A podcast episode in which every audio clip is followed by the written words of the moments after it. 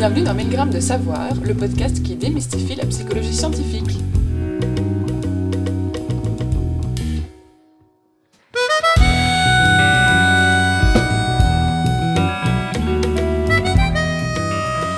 Dans cet épisode, nous interviewons Laurent Licata. Laurent Licata est un professeur et chercheur en psychologie sociale et interculturelle à l'Université libre de Bruxelles. Dans ses travaux, il s'intéresse notamment à la question de la mémoire collective. Et oui, la mémoire, ce n'est pas que les souvenirs personnels, la mémoire à court terme et tout cela. Avec le concept de mémoire collective, on fait référence, pour le dire très simplement, aux images et aux perceptions que nous avons de l'histoire de notre groupe culturel, ces représentations que l'on partage avec d'autres personnes de notre culture. Par exemple, les Belges ont des images et des émotions associées à la colonisation au Congo, les Américains les attentats du 11 septembre. Aujourd'hui, vous entendrez donc parler de mémoire collective, de colonisation, de relations entre groupes culturels, etc., etc. Des questions passionnantes qui créent le débat, mais qui sont aussi abordées par la psychologie scientifique. Bonjour, vous êtes en présence de Magali Beyla et de Pascaline Van Oost, et merci aussi à Julia Eberlen de faire la technique aujourd'hui avec nous. Bonjour Magali. Bonjour Pascaline.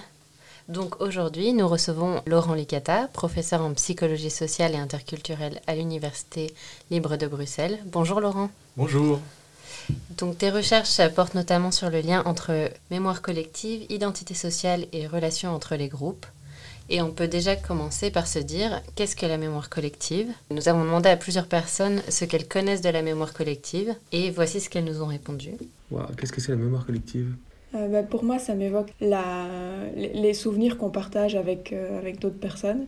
Donc ça pourrait être euh, bah, l'histoire du, pays ou l'histoire de la famille, par exemple. Moi, je dirais que ça se rapproche vachement de la culture. C'est des informations qui sont partagées à travers des membres, mais vu que c'est on parle de mémoire collective, c'est suite à un événement, comment on s'en souvient, comment on l'a traité, comment on le digère maintenant. Mais je dirais que c'est un truc un peu diffus, localisé, dont on a une trace qui peut être verbale, émotionnelle ou autre. Voilà, un truc qui marque collectivement. Euh, je me dis que ça, doit naître sûrement euh, par l'école, par euh, l'enseignement. Ben, ça me fait penser par exemple à tout ce qui est la colonisation, où, enfin, où on dit beaucoup que on présente l'histoire belge d'une certaine manière, mais qu'on omet beaucoup certains aspects. Voilà, ça me fait penser à ça de prime abord une représentation que le groupe ou la société se construit de l'histoire, euh, d'une histoire collective du coup. Et donc, est-ce que tu peux nous expliquer euh, ce qu'est la mémoire collective? Bah oui, bah je pense que les personnes euh, qui ont réagi à votre micro-trottoir ont assez bien délimité en fait le concept. Hein. Les, les, mémoires collectives, on peut dire, sont des représentations partagées du passé, qui sont partagées donc dans un groupe social et qui sont liées donc à une identité partager l'identité sociale de ce groupe. Dans le cadre de tes recherches, tu t'es particulièrement intéressé à la mémoire collective liée à des guerres ou à des conflits, euh, et au fait qu'on peut, suite à ça, percevoir notre groupe comme victime ou comme euh, bourreau. Donc j'imagine que la mémoire collective peut nous permettre de nous mettre en valeur si notre groupe a fait des choses euh, positives. En fait, la mémoire collective, du coup, elle remplit plusieurs fonctions, c'est ça? Oui, exactement. Et donc, bon, on n'est pas euh, les seuls à avoir euh, abordé des mémoires plutôt négatives, hein, des mémoires qui mhm. sont liées à des conflits, parce qu'en général, très souvent dans les études sur les mémoires collectives, que ce soit en psychologie, psychologie sociale ou dans d'autres disciplines, parce que c'est un sujet d'étude qui est partagé par de nombreuses disciplines, hein, euh, l'histoire, la sociologie, l'anthropologie, etc., et la psychologie sociale aussi. Justement, comme disait l'une des personnes qui a répondu, c'est des, histoires qui laissent des traces dans la mémoire. Ce sont des histoires qui ont suscité beaucoup d'émotions, et en fait, la plupart du temps, beaucoup d'émotions négatives. La plupart des travaux se sont focalisés sur des événements négatifs et souvent aussi des conflits. Et effectivement, c'est lié à euh, une manière de se représenter quel est le rôle de son groupe dans ce conflit? Euh, on peut se dire que si vous vous souvenez d'un conflit dans lequel votre groupe a été victime, vous ne vous sentez pas exactement de la même façon que si vous vous souvenez d'un conflit dans lequel votre groupe a perpétré des actes immoraux à l'égard d'un autre groupe. Ces mémoires collectives, aujourd'hui, on les mobilise parce que justement, euh, elles ont un lien avec cette, identité euh, et qu'il y a des enjeux de se positionner et de savoir un peu qui on est à travers ce qu'on a été dans le passé. Euh, c'est de savoir un peu, ben, est-ce que ce souvenir de ce passé rejaillit positivement sur notre identité sociale hein? mm-hmm. Est-ce qu'on peut en être fier mm-hmm. Ou est-ce que ça rejaillit négativement? Est-ce qu'il y a lieu de se sentir honteux, coupable, de ressentir du regret ou des choses comme ça. Et donc en psychosocial, on a beaucoup étudié ça parce que par rapport à d'autres disciplines, euh, nous, ce qui nous intéresse, c'est justement l'articulation entre le niveau individuel, hein, le niveau psychologique, et le niveau social. Et justement, la mémoire collective, ça se trouve juste à l'intersection entre les deux. Mhm. Et donc, il y a des, éléments qui sont individuels, qui sont liés à des motivations individuelles, et puis il y a des choses qui sont liées à euh, des, euh, des, dynamiques sociales, parfois macro-sociales. Et on essaye de voir comment ben, les individus qui se trouvent quelque part entre les deux ben, réagissent à tout ça. Alors oui, donc les, mémoires collectives ont, plusieurs fonctions. On s'est particulièrement focalisé sur les fonctions identitaires de ces mémoires collectives. Je pense qu'une des premières fonctions, c'est de définir ce qu'est le groupe social. Hein, ça donne le contenu à l'identité sociale. Mm-hmm. C'est un peu se souvenir euh, de l'histoire commune qu'ont traversé tous les membres d'un groupe. Ça permet aussi d'ailleurs de savoir qui on est actuellement en se référant à qui on a été dans le passé, mm. ça permet aussi de se projeter dans l'avenir et de savoir comment le groupe est censé euh, se comporter en fonction des leçons qu'il aurait appris à travers ces histoires. Euh, ça délimite aussi qui fait partie du groupe et qui n'en fait pas partie. Il y a des mémoires qui sont euh, hégémoniques, hein, qu'on est censé connaître quand on fait partie d'un groupe. Et donc le fait de ne pas les connaître vous situe quelque part à la marge du groupe. Les connaître, ça veut dire connaître euh, le récit, pas forcément avoir été là au moment de l'événement. Nous, par exemple, en tant qu'Américains, on est censé connaître l'histoire de l'indépendance des États-Unis, quelque chose comme ça? Absolument, c'est ça. Donc, effectivement, tu mets le doigt sur quelque chose d'important, c'est que les mémoires collectives, ce ne sont pas forcément des mémoires qui ont été vécues. Ça peut être des mémoires collectives, euh, la mémoire d'événements qui se sont passés euh, des générations avant, voire des centaines d'années, voire des millénaires avant. À partir du moment où ça apparaît pertinent à un certain moment pour un groupe social de mobiliser une histoire, ben, il est possible que des mémoires très anciennes reviennent et soient mobilisées dans tel ou tel discours et dans telle ou telle euh, situation que le groupe traverse actuellement. Donc les différentes fonctions, si on résume, c'est se définir donc par le passé, voir aussi vers, vers où on va et savoir qui fait partie euh, du groupe. Oui, donc ça c'est les fonctions de délimitation, hein, de mhm. définition du groupe, mais il y a aussi des, des, fonctions qu'on peut relier aux dynamiques de l'identité sociale. On sait que les identités sociales, on aimerait généralement qu'elles soient positives et qu'on peut acquérir une identité sociale positive en se comparant avec un autre groupe. on peut se dire qu'il y a un enjeu de définition de la valeur du groupe à travers la comparaison entre les groupes sur des événements historiques, particulièrement quand il y a eu un conflit. Mhm. Se comparer à un autre groupe en disant, ben, quand euh, vous étiez encore dans des cavernes, nous avions déjà une civilisation brillante, des choses comme ça. Mhm. Ça, c'est un exemple, mais ça pourrait être dire aussi, pendant euh, telle guerre, bah, vous vous êtes comporté de manière immorale alors que nous avions été exemplaires. Il y a peut-être une troisième dimension à mettre en évidence, c'est que la mémoire collective, parce qu'elle est liée à ces identités collectives, elle peut avoir aussi une fonction de mobilisation. C'est-à-dire qu'on peut rechercher des mémoires anciennes, hein, des représentations de, tel ou tel épisode de l'histoire, pour mener euh, les membres du groupe hein, vers l'accomplissement d'un projet politique particulier, par exemple. Hein, se souvenir qu'on a été victimisé dans le passé ou qu'on nous a pris tel ou tel territoire pour justifier qu'on se comporte de telle ou telle manière envers un autre groupe actuellement ou dans un futur proche. Et ça peut aussi être fait de façon positive si euh, François Hollande se remémore la victoire de tel leader de gauche dans les années 80, par exemple, ou des trucs comme ça. Bien sûr, euh, bien sûr. Il y a d'ailleurs des travaux tout à fait intéressants qui, relient les mémoires collectives avec euh, les attitudes envers les migrants, qui peuvent mettre en évidence que le pays a été de tout temps une terre d'accueil, par exemple, pour les, les réfugiés, les migrants, etc remettre en évidence cette mémoire-là a des effets positifs en fait sur la manière dont les, dont, les gens euh, se réfèrent aux migrants d'aujourd'hui. Mais on peut aussi faire le contraire, hein, c'est-à-dire leur dire bah, de tout temps on a été envahi par des tas de gens et on a réussi à se défendre. Et ça, ça amène plutôt à des, euh, attitudes plus négatives envers les migrants. Donc, effectivement, on peut mobiliser euh, ces mémoires de, avec des, des, buts assez différents aussi. Mm-hmm. Comment est-ce que la mémoire collective, elle se construit? Parce que notamment, tu disais, euh, ça peut être euh, une manière de délimiter le groupe et donc comment on fait euh, pour faire en sorte que les personnes du groupe aient la même mémoire collective? Ah bah Alors ça c'est une question formidable évidemment sur laquelle on s'est, on s'est beaucoup penché, pas seulement en psychologie sociale d'ailleurs. Hein. Quand un groupe est représenté par une institution comme un État par exemple pour les nations, cet État peut développer et promouvoir une version de la mémoire collective particulière et la répandre à travers les, les, moyens de communication, l'enseignement, les monuments publics, la littérature, etc. Tous les moyens qui sont possibles pour établir des représentations partagées dans une nation. Donc ça, c'est ce qui est proposé par les autorités.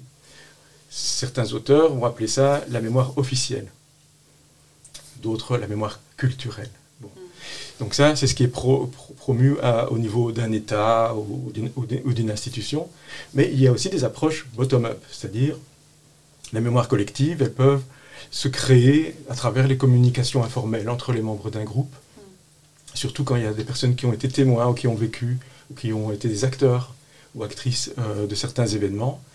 Euh, ou qui ont été victimes ou perpétrateurs, etc. On, en discute dans le groupe, ça forme des, représentations partagées qui évoluent, qui peuvent se stabiliser, hein, et qui peuvent, euh, d'ailleurs, dans certains cas, entrer parfois en conflit avec les mémoires officielles.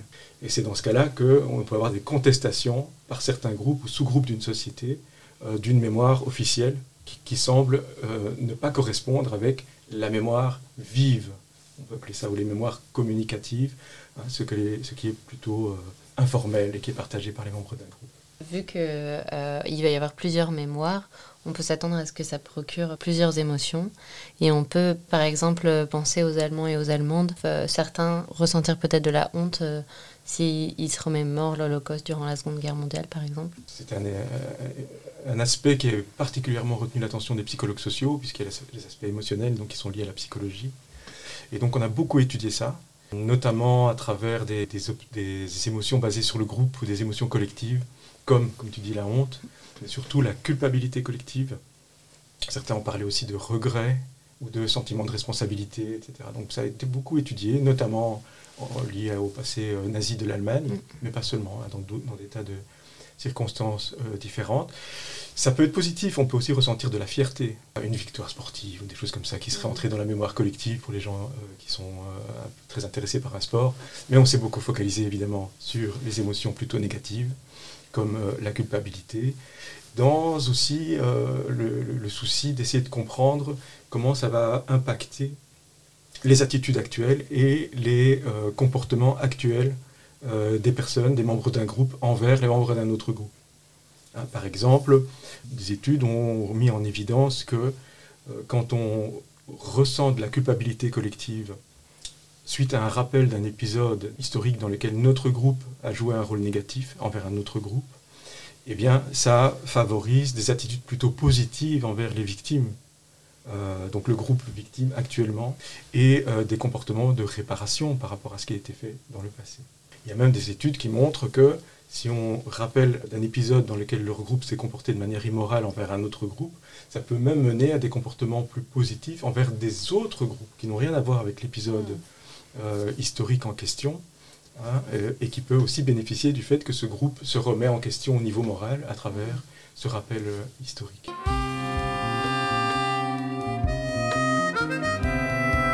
Podcast, on a déjà pu discuter du fait que euh, en psychologie scientifique, le chercheur ou la chercheuse veille à ne pas laisser euh, ses présupposés ou ses opinions sur un sujet orienter ses conclusions. Dire à ce sujet-là, on vous recommande notre épisode de podcast Qu'est-ce que la science qui était une interview avec euh, Florian Kova. Et justement, la colonisation, c'est un sujet qui divise et qui crée le débat. comment est-ce qu'on peut aborder un tel sujet de façon scientifique Et comment toi, en tant que chercheur belge, non issu d'un peuple colonisé, mais issu d'un peuple colonisateur, euh, tu te positionnes par rapport à ça Ça, c'est une question particulièrement intéressante. Euh, effectivement, on, travaille, euh, quand on étudie les mémoires collectives, sur des, événements qui ne sont, qui sont pas neutres du tout, hein, et donc qui ont aussi des répercussions actuellement hein, sur les positionnements, notamment les positionnements idéologiques, politiques, etc.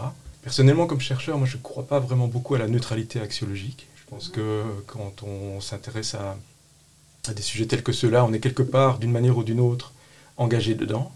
Mais ça ne veut pas dire que quand on fait de la recherche, on doit se laisser envahir par nos propres positionnements. Et c'est très important, parce que si on le fait, alors on perd la spécificité de notre voix dans un débat. Euh, si on veut intervenir et, avoir, et apporter quelque chose, on doit pouvoir dire que, et, le dire avec, avec des bonnes raisons de le dire, hein, euh, qu'on apporte quelque chose qui a un autre statut que simplement des opinions.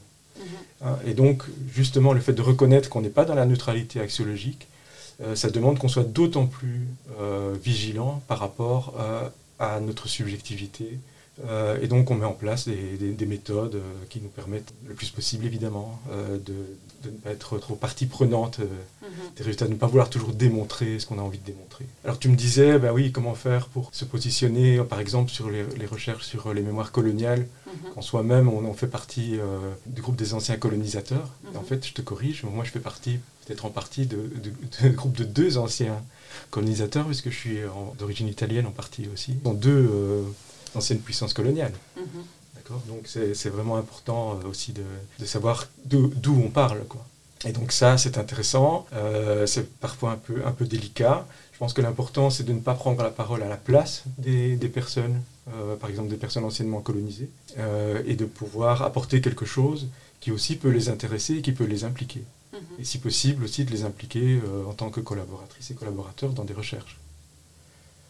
Voilà, c'est comme ça, comme ça qu'on fait, mais on pourrait en parler pendant des heures, évidemment, cette question-là. Est-ce que tu peux nous en dire plus sur tes recherches liées à la colonisation belge au Congo? Comment est-ce que les Belges perçoivent-ils et elles cette partie de l'histoire? Une grande partie de recherche que, que j'ai menée avec mes, mes collègues sur, euh, sur les mémoires collectives concerne la colonisation, et en particulier la colonisation euh, belge hein, du Congo, mais aussi du Rwanda et du Burundi. Alors pourquoi? D'abord nous nous sommes intéressés à cette question-là eh bien, vers la fin des années 90, euh, début des années 2000, euh, cette question-là est apparue et revenue dans la sphère publique, notamment à, la faveur de la publication d'un livre qui s'appelait Les euh, fantômes du roi Léopold, de Adam Hochschild, un, journaliste américain. Et il décrivait des atrocités, des, comportements vraiment extrêmement graves commis par des colonisateurs belges pendant la première partie euh, de l'histoire coloniale euh, de la Belgique au Congo, c'est-à-dire la période léopoldienne, quand ce, territoire euh, était placé sous le contrôle du souverain Léopold II. Alors, Olivier Klein, avec lequel on a, on a lancé ces recherches-là, et moi-même, nous n'en avions jamais entendu parler pendant toute notre scolarité en Belgique. Et en même temps, euh, en tant que chercheur en psychologie sociale, on s'intéressait déjà aux identités sociales, aux relations intergroupes, et particulièrement au sentiment de menace de l'identité sociale. Mhm. Quand on a vu ce livre, on s'est dit, voilà, là on a quelque chose de vraiment très menaçant, parce que Hochschild parlait d'un génocide commis au Congo, euh, notamment par des Belges. Donc c'était extrêmement euh, dérangeant hein, pour une identité sociale comme celle-là. Et donc c'est comme ça qu'on est entré un peu dans ce sujet-là, et on a commencé par réaliser des entretiens avec des anciens coloniaux belges et aussi des anciens colonisés congolais, mais qui vivaient, euh, qui vivaient en Belgique, mais des personnes qui avaient vécu avant 1960 au Congo. Et c'est comme ça qu'on a commencé ce travail, qu'on a vu se, dessiner un peu les différences de représentation euh, de cette histoire coloniale. Ça nous a passionnés. Et là, on a, continué à, faire plusieurs euh, recherches euh, là-dessus. Alors, pour résumer, hein, il y a peut-être une recherche qui, a été plus importante que d'autres. C'est une recherche à travers laquelle on a comparé trois générations de sujets euh, belges. En fait, on s'est adressé à nos étudiants et on leur a demandé de remplir un questionnaire, mais de faire aussi remplir ce questionnaire par l'un de leurs parents et par l'un de leurs grands-parents. Donc, on avait trois générations de Belges et évidemment, à partir de ces données-là, on a fait quelques comparaisons et on a vu que les représentations de ce passé colonial avaient changé quand même très fort à travers les générations. Mhm. On a pu euh, dégager deux grandes dimensions des représentations de ce passé colonial. Il y a une dimension qui, qui colle assez bien à un discours pro-colonial, hein, qui dit euh, la colonisation, ça a été le développement des infrastructures, des systèmes de santé, des routes, euh, etc., au bénéfice euh, décolonisés, hein, offerts par les colonisateurs. Et puis, il y a une autre dimension, ça fait un autre facteur, hein, qui est beaucoup plus négative, qui dit la colonisation, on s'en souvient surtout en tant que système raciste, où il y a eu la discrimination, où il y a eu des comportements violents, où il y a eu l'exploitation des personnes, l'exploitation des ressources au bénéfice des colonisateurs et aux dépens des colonisés. On a trouvé ça et on a vu que l'adhésion à ces euh, deux dimensions variait très fort entre ici, je vais vous parler peut-être des, petits-enfants, hein, les étudiants et leurs grands-parents. Mhm. les, parents sont toujours quelque part entre les deux. Petits-enfants, hein, les étudiants de l'époque, se souviennent surtout des exactions, des comportements négatifs, du racisme, etc. Ils rejettent la dimension développement, alors que c'est l'inverse chez les grands-parents. Hein, Les grands-parents, c'est très fort le développement, etc. Et ils rejettent le côté négatif. Dans une autre étude, on a comparé d'autres étudiants et des retraités, ce qui n'était pas de la même famille cette fois-là, et on a comparé leur représentation du roi Léopold II. Et là aussi, les représentations étaient tout à fait différentes. Euh, les grands-parents se souviennent d'un roi bâtisseur, euh, ouvert, qui, euh, qui, qui, aimait le Congo et qui était préoccupé par le bien-être des Congolais, et qui rejette les aspects négatifs du roi, alors que les étudiants retenaient surtout un roi cruel, complètement détaché, mégalomane, etc. Et donc une inversion des représentations. Mais juste pour une précision, donc tu dis bien rejet. Donc, c'est pas qu'ils omettent de parler euh, des questions négatives, c'est qu'ils les rejettent explicitement. Donc, ils pensent que c'est faux. Euh, c'est-à-dire que, si tu veux, euh, on, mesurait ça. Donc, dans les premières études, c'était des interviews. Uh-huh. mais après, on a créé un certain nombre de questions fermées. Et les gens répondent sur une échelle. Est-ce qu'ils sont d'accord ou pas pour retenir cet élément-là? Dans leur mémoire collective hein, Sur, par exemple, une échelle de 1 à 7. Et on voit que les moyennes sont beaucoup plus basses en ce qui concerne le développement pour les étudiants qui ne le sont que pour les grands-parents, par exemple, ou sur les points euh, positifs du roi, etc.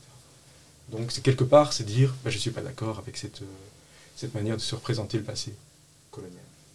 Et ici, du coup, on peut aussi s'attendre à ce qu'il y ait des émotions, je ne sais pas si vous avez mesuré ça, des émotions différentes, du coup, en fonction des générations, allant peut-être euh, avec une honte plus forte ou un...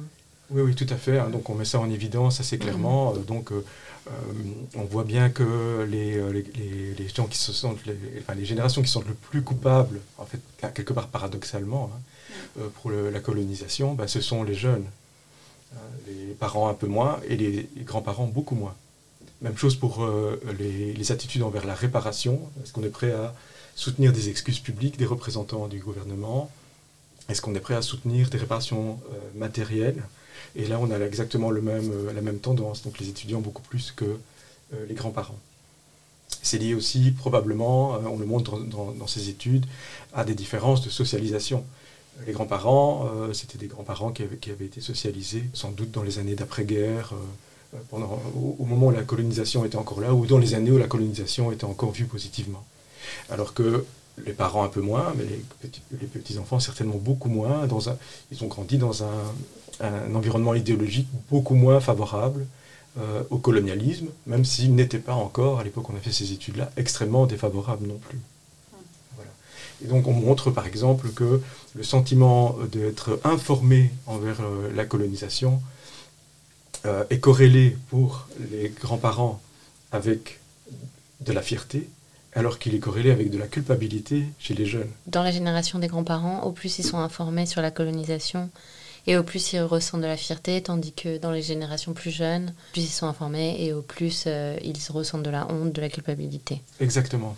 Est-ce que vous avez aussi euh, fait des études sur la perspective des personnes issues de la communauté congolaise de Belgique et leur perspective euh, sur le passé colonial de la Belgique? Oui, on a fait quelques études là-dessus, notamment une étude par, par interview, une étude qualitative. Hein, auprès d'immigrés congolais, donc des personnes euh, qui, ont grandi au Congo et qui sont venues euh, après en, Belgique. On leur a posé toute une série de questions sur euh, bah, la manière dont ils se représentaient le passé colonial, et puis toute une série de questions sur leur situation actuelle en Belgique, hein, comment ils il, euh, s'adapte à la situation.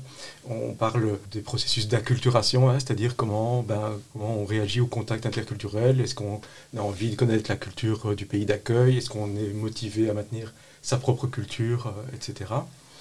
Et cette, étude a donné des résultats tout à fait intéressants. Alors elle montre que ben, les, représentations de la période coloniale sont relativement négatives. Hein. Les personnes se souviennent de comportements négatifs, d'exploitation, de ce racisme. Ils mettent en évidence souvent que cette, question-là perdure, hein, c'est-à-dire qu'il y a un lien entre la manière dont euh, euh, les Congolais ont été traités sous le colonialisme et la manière dont les, les, immigrés congolais sont traités actuellement. Donc ils, émettent souvent une perception de continuité entre les deux. Ils ont aussi le sentiment que leur situation est les, situations négatives que, parfois elles vivent en Belgique ne sont pas suffisamment reconnues.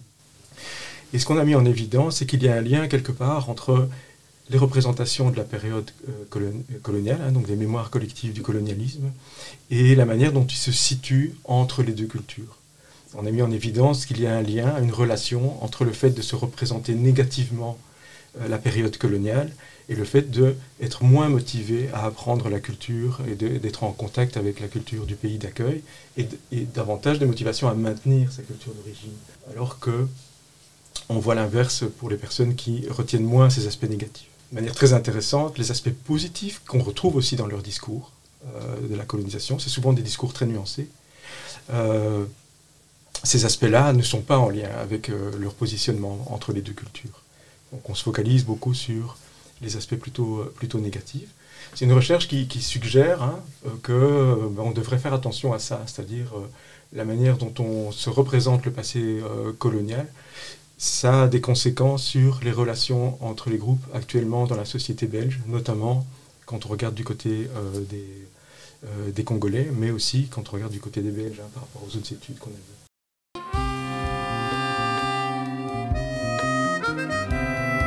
Est-ce que la psychologie, du coup, peut donner des recommandations sur la façon de gérer le passé colonial par rapport à l'enseignement de l'histoire du colonialisme à l'école, par rapport aux excuses des pouvoirs publics, par rapport à est-ce qu'on garde ou non des monuments?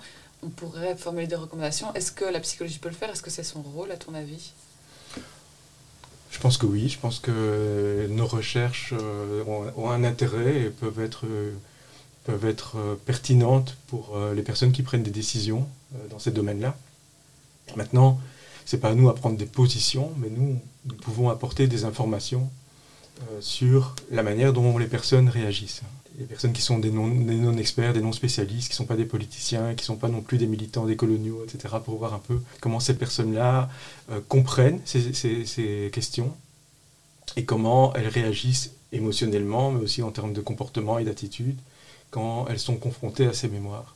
Euh, donc ça peut nous donner des, informations importantes sur la manière de présenter les choses, pour que les personnes puissent les comprendre, et puisque, pour que les personnes puissent certainement ressentir des émotions, mais que ces émotions ne les enferment pas, hein, que les gens ne, se replient pas dans des, euh, des comportements de protection hein, et, ferment tout contact avec les autres. C'est pas ça qu'on cherche généralement. Hein. Je pense que la plupart du temps, euh, ce qu'on cherche à avoir, c'est des relations euh, intergroupes relativement harmonieuses, même si ça peut passer par des conflits. Le conflit peut être positif là-dedans. mais il faut voir un peu ben, comment présenter les choses, euh, pour que ça puisse euh, donner des, résultats euh, positifs dans les relations entre les groupes. Alors nos, études montrent que, et, pas seulement les nôtres, hein, d'autres aussi de, collègues montrent que c'est important de dire les choses telles qu'elles sont. C'est-à-dire il ne faut pas amenuiser, faire comme si rien de négatif ne s'était passé, dans tel ou tel contexte, notamment le contexte colonial. S'il y a eu des violences, les gens sont assez grands pour entendre qu'il y a eu des violences mhm. et pour pouvoir les assumer. Mais il faut leur donner les, les, les, armes pour comprendre exactement qu'est-ce qu'il s'est passé, mhm. quel est le lien euh, entre la situation d'hier et la situation d'aujourd'hui, qu'est-ce que les personnes peuvent faire, elles, pour se positionner. Mhm. Euh, on dit souvent, ben, on n'est pas responsable de ce qui s'est passé quelques générations avant, on est responsable de ce qu'on fait de ces mémoires, hein, de ce passé actuellement. Et les gens sont capables d'entendre ça et de, euh, de s'emparer de ces questions-là et de se positionner de manière tout à fait positive, la plupart du temps en tout cas. Et donc nos études, je pense, peuvent donner des, informations euh, utiles dans ce cadre-là. Tu mènes aussi des recherches sur la restitution. Euh, quand on entend ça, on pense aux statues ou œuvres d'art issues de pays étrangers, parfois colonisés, qui sont exposés dans d'autres pays. Est-ce que c'est bien ça? Et comment est-ce que tu étudies la restitution? Ben alors, on commence seulement en fait à, vraiment étudier ça euh, scientifiquement. En fait, on, est en train de lancer un projet et en collaboration avec euh, une université congolaise, l'université de Lubumbashi, où là, on va étudier la manière dont les Congolais, ceux qui vivent là-bas, hein, se représentent ces questions-là. Est-ce que ces personnes sont au courant qu'il y a euh, tous ces objets d'art, ces objets rituels, mais aussi des restes humains? Qui se trouvent euh, dans les musées ou dans les universités belges. Qu'est-ce que ces personnes attendent? Est-ce qu'elles attendent que ces choses soient, euh, ou ces, parties de corps humain, euh, leur soient rapportées? Si ces, objets ou ces dépouilles d'anciens, comme on dit, leur sont retournés, qu'est-ce qu'ils en feraient? Comment ces personnes peuvent se réapproprier ces objets et à travers ces objets se passer euh, comment les communautés peuvent resocialiser ces œuvres, aussi quelles sont les, les émotions que ça va susciter. Donc dans le cadre de ce projet, ce qui est vraiment intéressant, c'est qu'on va collaborer étroitement avec nos collègues de l'Université de Lubumbashi, des historiens, des anthropologues, etc.